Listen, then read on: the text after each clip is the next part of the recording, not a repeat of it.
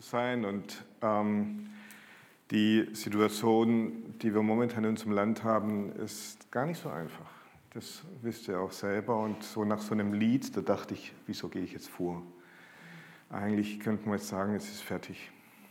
Ähm, das ist so, was, was eigentlich viel uns zu sagen hat. Aber ähm, vielleicht bringen wir es nachher ein bisschen noch zusammen. Ja? Also ich habe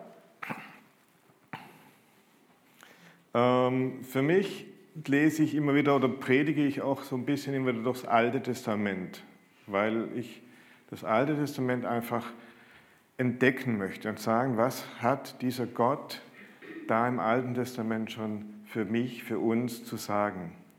Und das vierte Buch Mose, ich war irgendwann vor langer, langer Zeit, glaube ich 2019 war das, da ging es um die ersten zwölf Kapitel, da war ich mal hier, jetzt sind wir so ab Kapitel 13.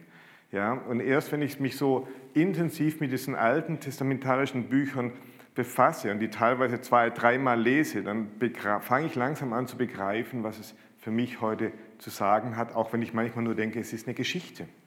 Es sind Geschichten und ich versuche da rauszukriegen, was bedeutet es für mich. Ich kann heute mit euch auch nur ein paar wenige Aspekte angucken, aber wie Chris Mutter schon gesagt hat, also der Schwerpunkt, der heute in diesen Kapiteln für mich wichtig ist, ist Hören auf Gott.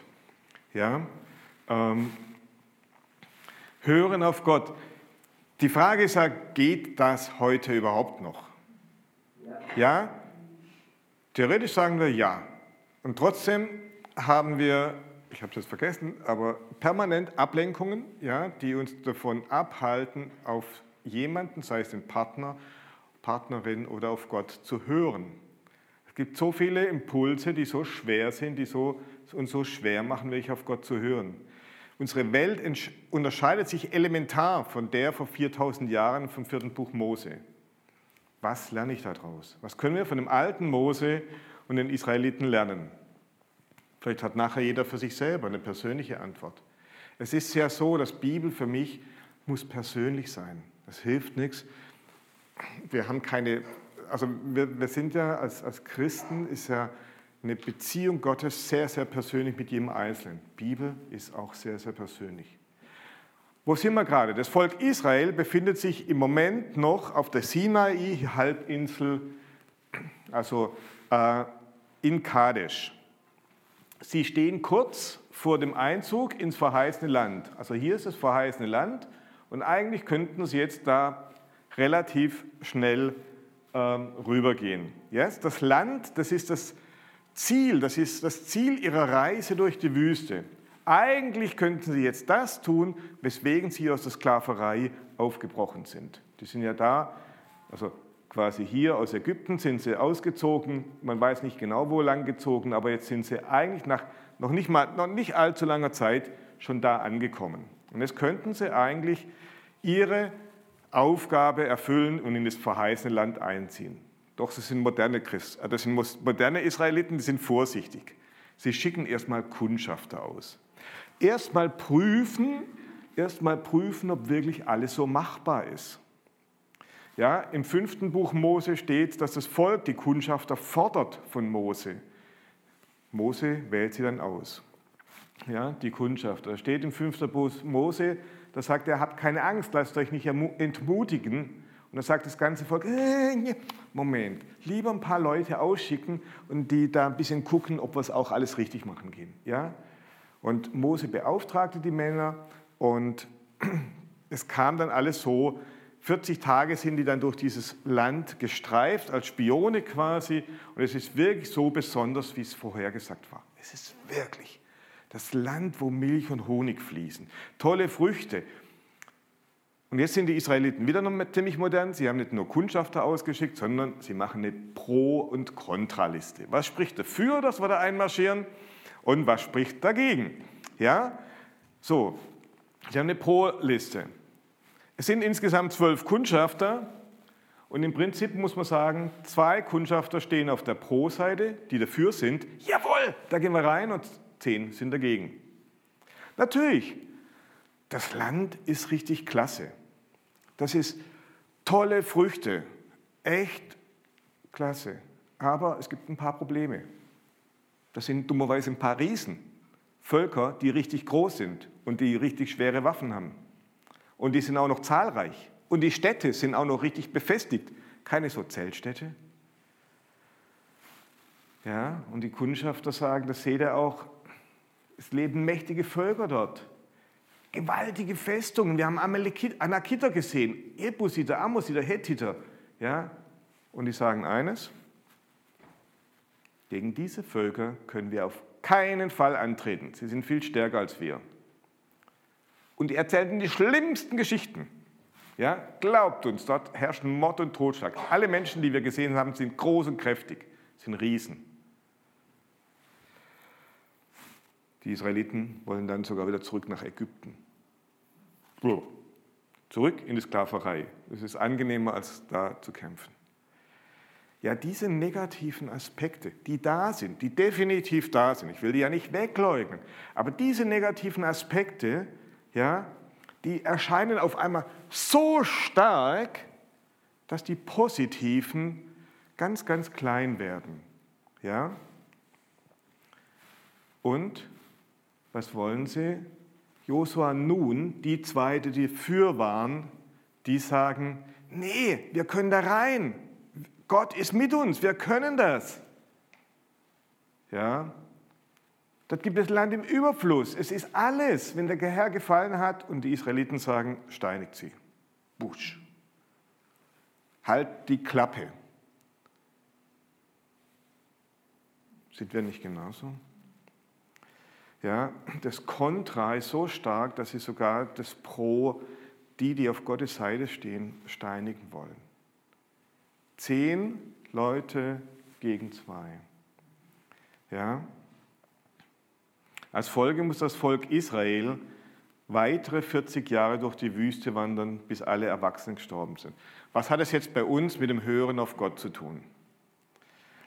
Was hat Gott dem Volk ganz klar gesagt? Er hat gesagt, ich gebe euch dieses Land. Das ist das Volk. Das ist dein Job, das ist dein Auftrag, du sollst da reingehen und es besiedeln. Und dennoch erscheint es so, als dass nach rationaler Abwägung nur zwei Gründe dafür sprechen und zehn gewichtige dagegen. Ja? Und die zwei, die dafür sind, sind auch noch, dann werden auf einmal ganz klein. Ja, und die dagegen sind, werden sehr groß gewichtigt. Ja, man weiß es ja, wenn man so eine Pro- und Kontraliste hat und sagt, was ist da wichtig, und auf einmal sind das, was positiv ist, nicht so wichtig. Ich weiß es natürlich nicht, wo ihr, wo jeder von euch in seiner persönlichen Auseinandersetzung mit Gott steht. Aber wenn Gott euch gesagt hat, etwas gezeigt hat, was ihr tun solltet oder auch lassen, dann ist es einfach eine Frage, glaubt ihr lieber den zehn Gründen, die dagegen sprechen, oder den den zwei Sachen, die dafür sprechen. Ob es jetzt Taufe ist, ob es Mitgliedschaft in der Gemeinde ist, ob es Mitarbeit irgendwo ist, ob es ein evangelistischer Einsatz ist, der mir überhaupt nicht entspricht oder egal was. Wenn Gott sagt, mach das, und dann sagst du, äh, kontra, nee. Es sind ganz andere Dinge wie berufliche Entscheidungen oder auch sehr was Persönliches. Manchmal hören wir von Gott ziemlich genau, was wir tun sollen und wir wägen ab und wir merken, äh, nein, ich mache es lieber doch nicht. Deswegen mein erster Ding ist einfach, wenn du von Gott was gehört hast, dann mach das. Auch wenn viele Dinge dagegen sprechen, viele Gründe dagegen sprechen, rationale Gründe. Natürlich prüfe ich das, ob es wirklich von Gott ist. Dafür sind wir in der geistlichen Gemeinschaft ja zusammen. Ja, aber das ist ganz wichtig, dass wir das wirklich prüfen. Höre auf Gott und er wird mit dir sein. Also ganz ehrlich, wenn ich äh, nicht auf Gott gehört hätte, hätte ich immer noch keinen Buchladen und würde wahrscheinlich auch ein bisschen mehr verdienen. Aber es ist ja auch egal. Meine Aufgabe ist eine ganz andere. Und ich glaube, ich bin da im Auftrag Gottes unterwegs. Ja, höre auf Gott, er wird mit dir sein. Auch wenn die Riesen da sind, ganz klar. Die Kämpfe werden da sein.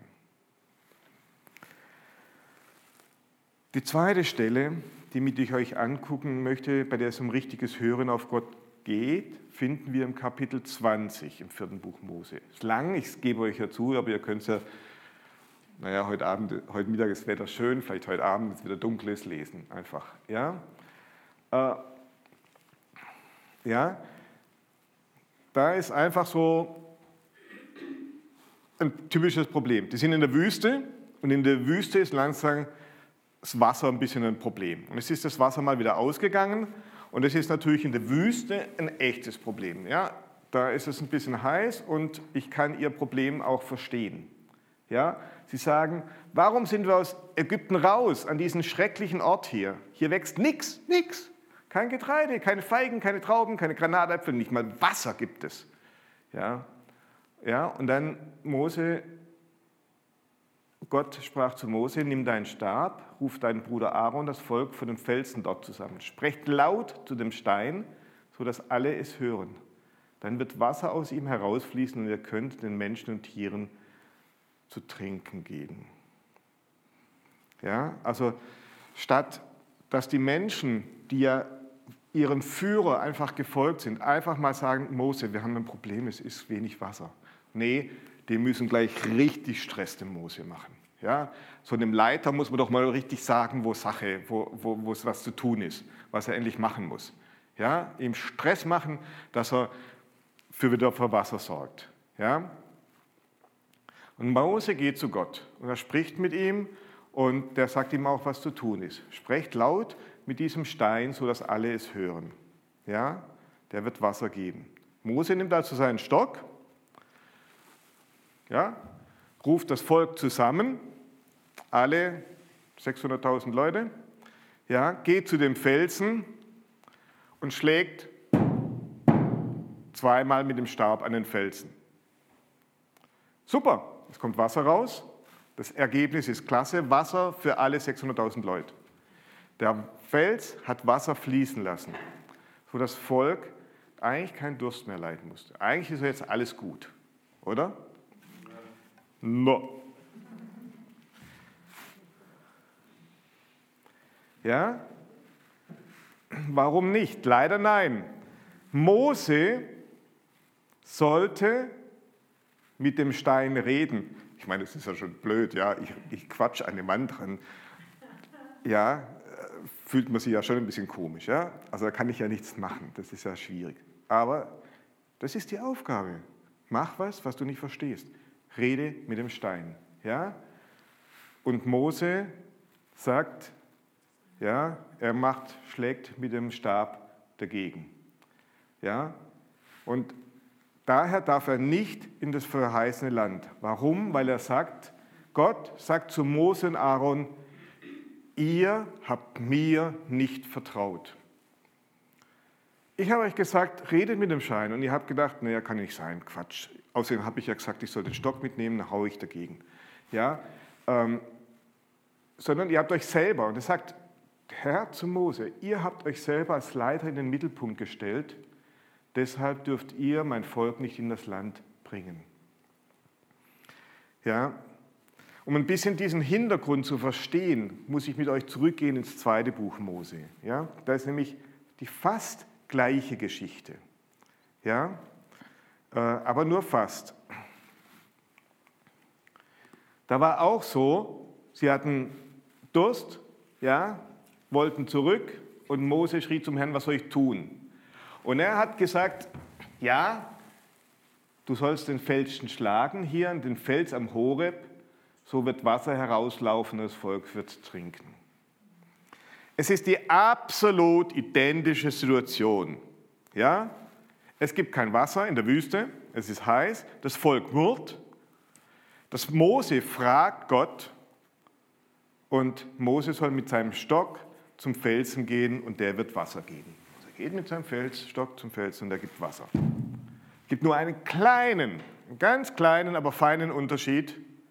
Beim ersten Mal soll Mose an den Felsen schlagen und beim zweiten Mal soll er mit dem Felsen reden. Und jetzt stellt euch das mal vor. Du stehst unter Stress. Die ganze Gemeinde Israels steht vor dir, brüllt dich an, dass du Wasser geben sollst. und du hast eine Situation, die du vor ein paar Wochen schon mal hattest und du wusstest, wie es damals, damals ging und jetzt hast du eine fast identische Situation, hast einen minimalen Unterschied. Statt schlagen musst du reden. Und dieser Stresssituation macht er einen Fehler, weil er beim zweiten Mal ebenfalls gegen den Felsen schlägt. Ich kann ihn verstehen. Ich kann ihn verstehen, dass er das so gemacht hat. Aber es war trotzdem falsch. Und warum ist die Strafe für Mose dann so schlimm? Zum einen ist es leider ein biblisches Prinzip, für manche ist es schwierig, dass von Leitern, verantwortlichen Leuten etwas mehr gefordert wird wie vom gemeinen Fußvolk. Zum Zweiten wird durch diese Vorgehensweise nicht Gott geehrt, sondern Mose hat sich selbst in den Mittelpunkt gestellt. Es war eine ganz schwierige Situation und stellt euch das vor, das ist nicht einfach. Und daher ist es manchmal wichtig, dass wir auch den Leitern einfach vielleicht auch ein bisschen Unterstützung kriegen. Ja?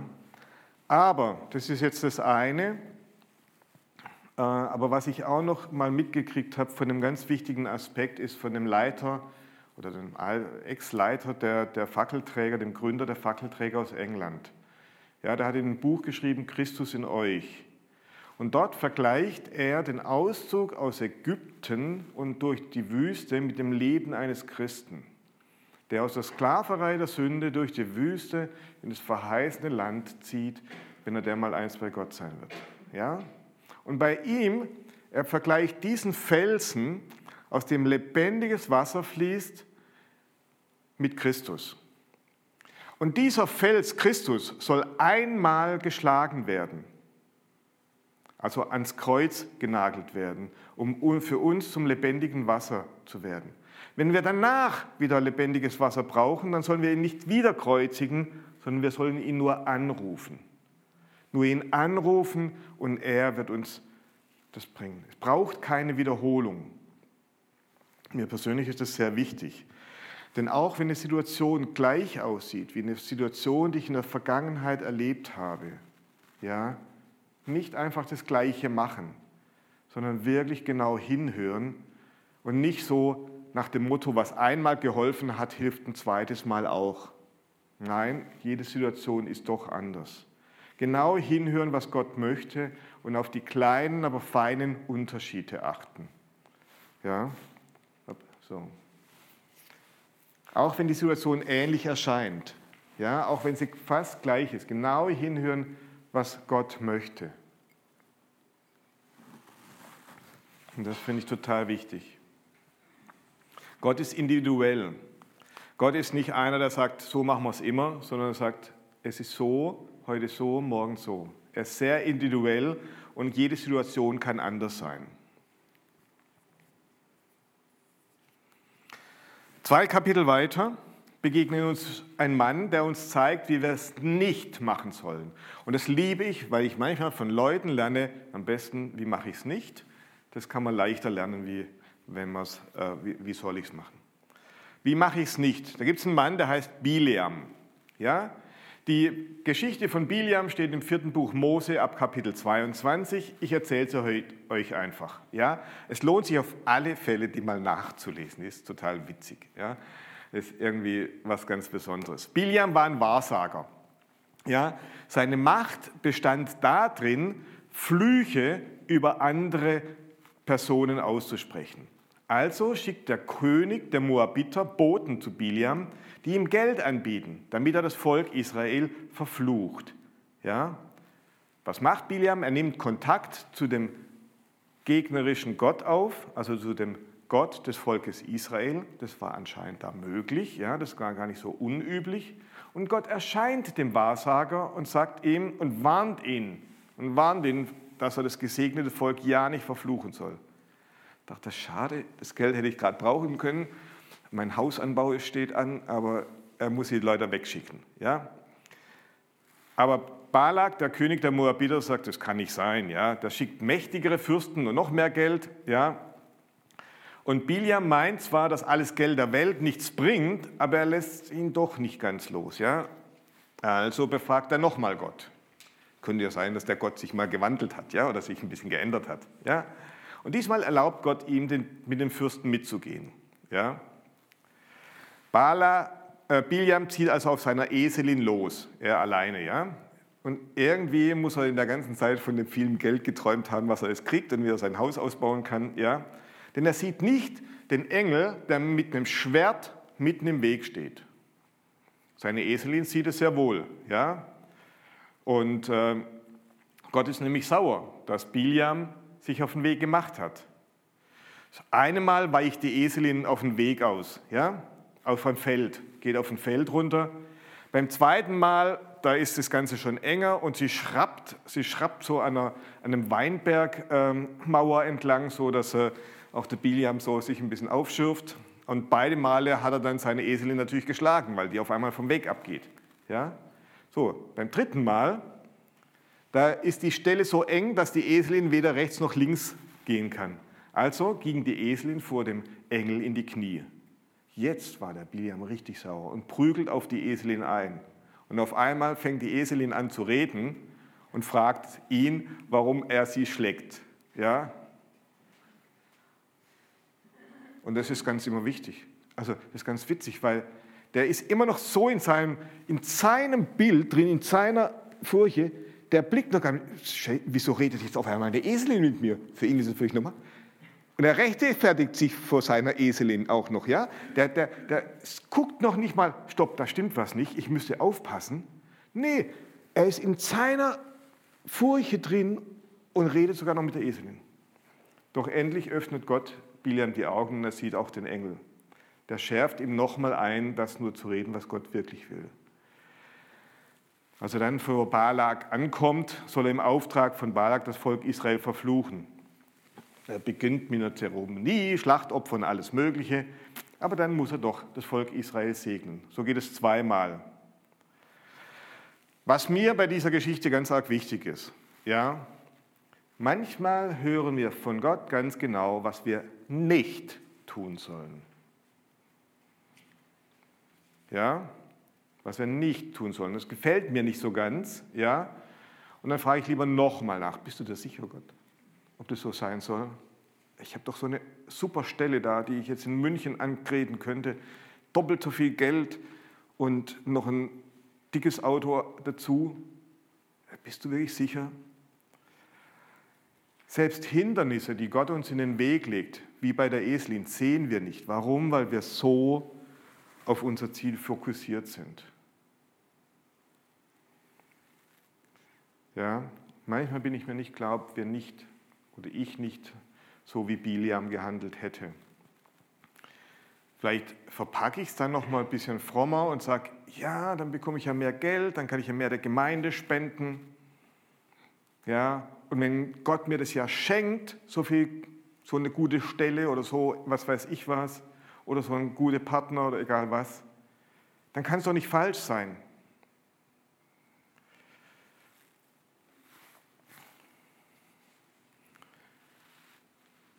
Sind wir bereit, dem zu folgen, was Gott von uns möchte, auch wenn wir es nicht möchten, wenn es nicht passt? Hören wir auf Gott oder auf unseren Willen? Wir müssen immer wieder prüfen, was ist unsere Motivation? Will ich wirklich Gott gefallen? Oder geht es mir um Geld oder um Leuten zu gefallen? Oder jeder hat so sein eigenes Ding. Ja? Worum geht mir es wirklich? Und das kann man manchmal nur für sich persönlich entscheiden. Das kann ich nicht für jemanden anderen entscheiden. Ja?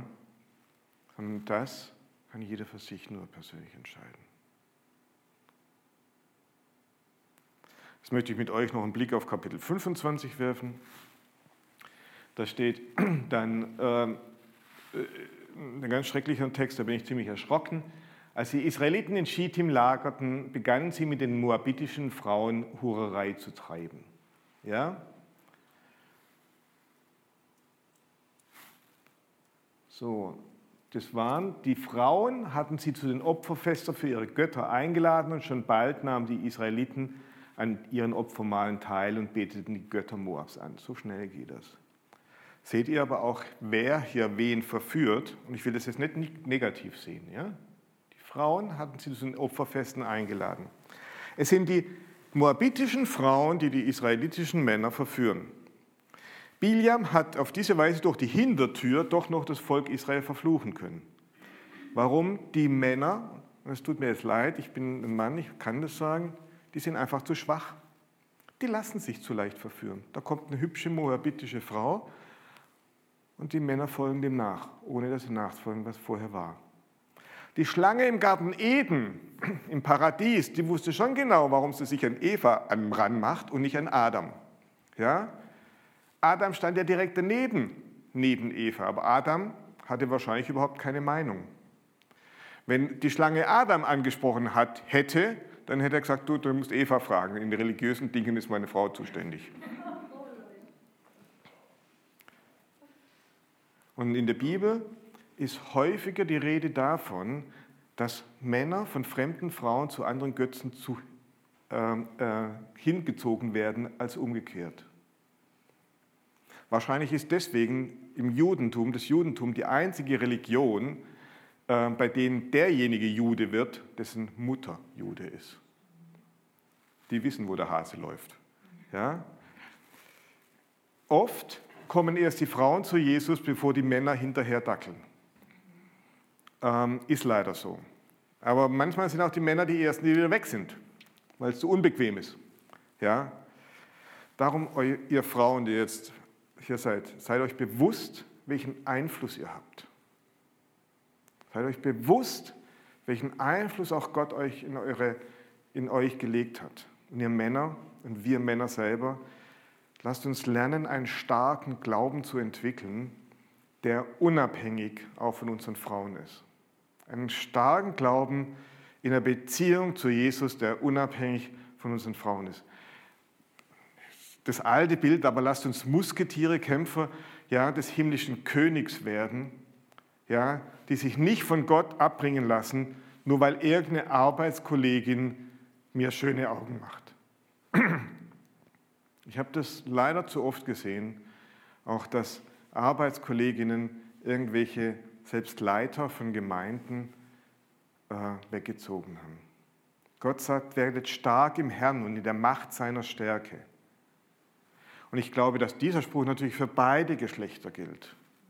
Aber vielleicht müssen wir Männer den manchmal ein bisschen ernster nehmen.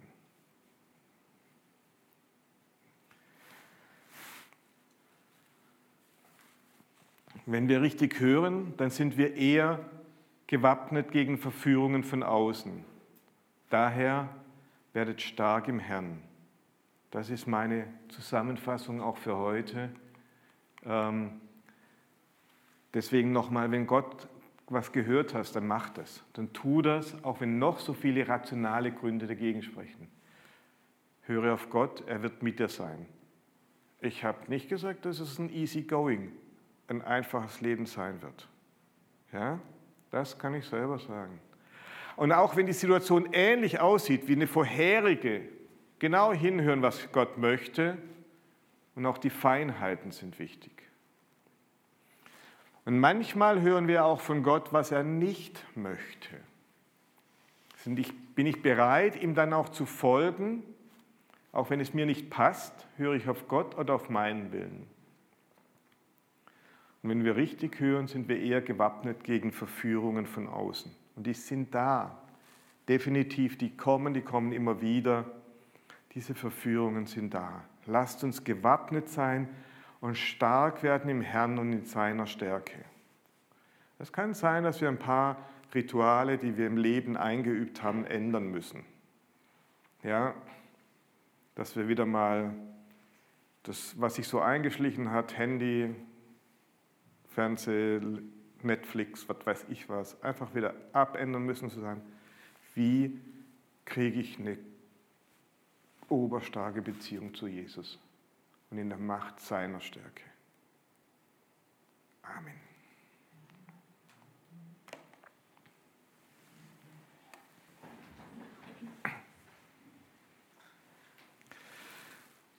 Der Herr, der Allmächtige, der Lebendige, der, der da war, der da ist und der da bleibt in Ewigkeit, er segne euch.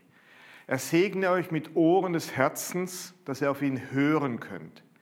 Er segne euch mit der Kraft, dass ihr Nein sagen könnt, dort, wo es nicht sein Wille ist. Und er helfe euch zu unterscheiden, wirklich, was richtig und gut ist in seinen Augen. Seid lebendige Lichter in dieser Welt, die ihn so sehr braucht. Geht hin im Frieden Gottes als seine Kinder. Amen.